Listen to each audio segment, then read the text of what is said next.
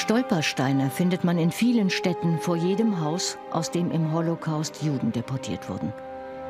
Zwei junge italienische Tänzerinnen versuchen sich jetzt den Biografien der Nazi-Opfer tänzerisch zu nähern. Laura Evangelisti und Beatrice Resilione. Ein ganz schön riskantes Unternehmen.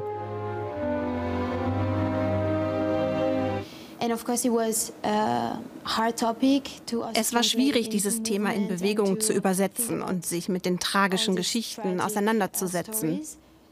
Aber ich glaube, wir haben einen Weg gefunden, die Traurigkeit zum Ausdruck zu bringen.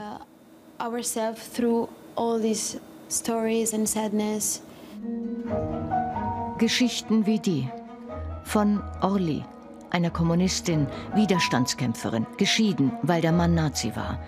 Sie starb schwer traumatisiert im Heim. Das Stück zitiert Briefe. Mein Gott, ich sehe dich immer noch in Auschwitz, wie du mich strahlend anlachst. Ganze 15 Jahre warst du da alt. Und wenn ich bedenke, dass du jetzt schon eine junge Frau bist und zwei Kinder hast, ich kann es mir gar nicht vorstellen. Wir wollten so viele Opfer wie möglich repräsentieren. Wir wollten möglichst allgemein sein. Anfangs fiel uns das schwer, weil wir ja nur zu zweit sind. Ich finde, wir haben das gut hinbekommen. Zwei Frauen können viel zusammen schaffen.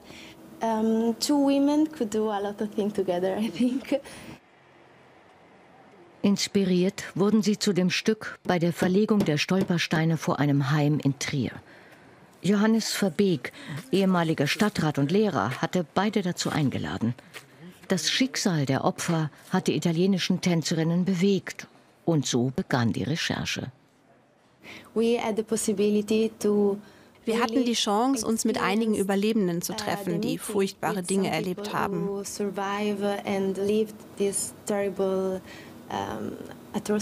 So it would be nice that es ist wichtig, dass auch die jüngere Generation nicht vergisst, was damals passiert ist.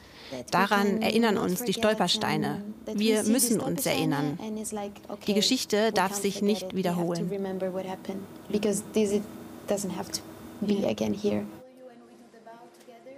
Das Stück verwebt die Einzelschicksale mit Lesungen von Briefen und Gedichten aus der Zeit. Paul Celans Todesfuge zum Beispiel eines der beklemmenden Zeugnisse von dem, was Juden von Deutschen angetan wurde.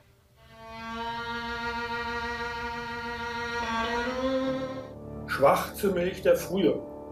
Wir trinken dich nachts, wir trinken dich mittags. Der Tod ist ein Meister aus Deutschland. Wir trinken dich abends und morgens, wir trinken und trinken. Der Tod ist ein Meister aus Deutschland. Sein Auge ist blau. Es berührt mich, wenn ich diese Szene tanze. Wir kämpfen in diesem Moment nicht miteinander, sondern erschaffen etwas, das schön ist. Das ist auch der Sinn der Kunst. Es geht darum, etwas Besonderes zu erschaffen.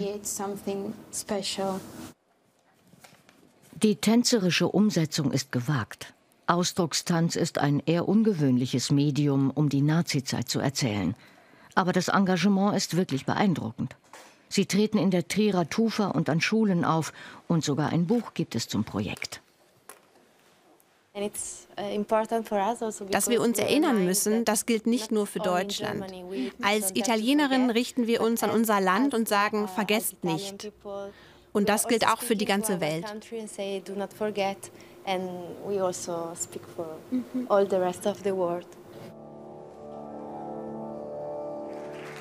Man muss das eigentlich nicht extra betonen. Das Stück ist heute aktueller denn je.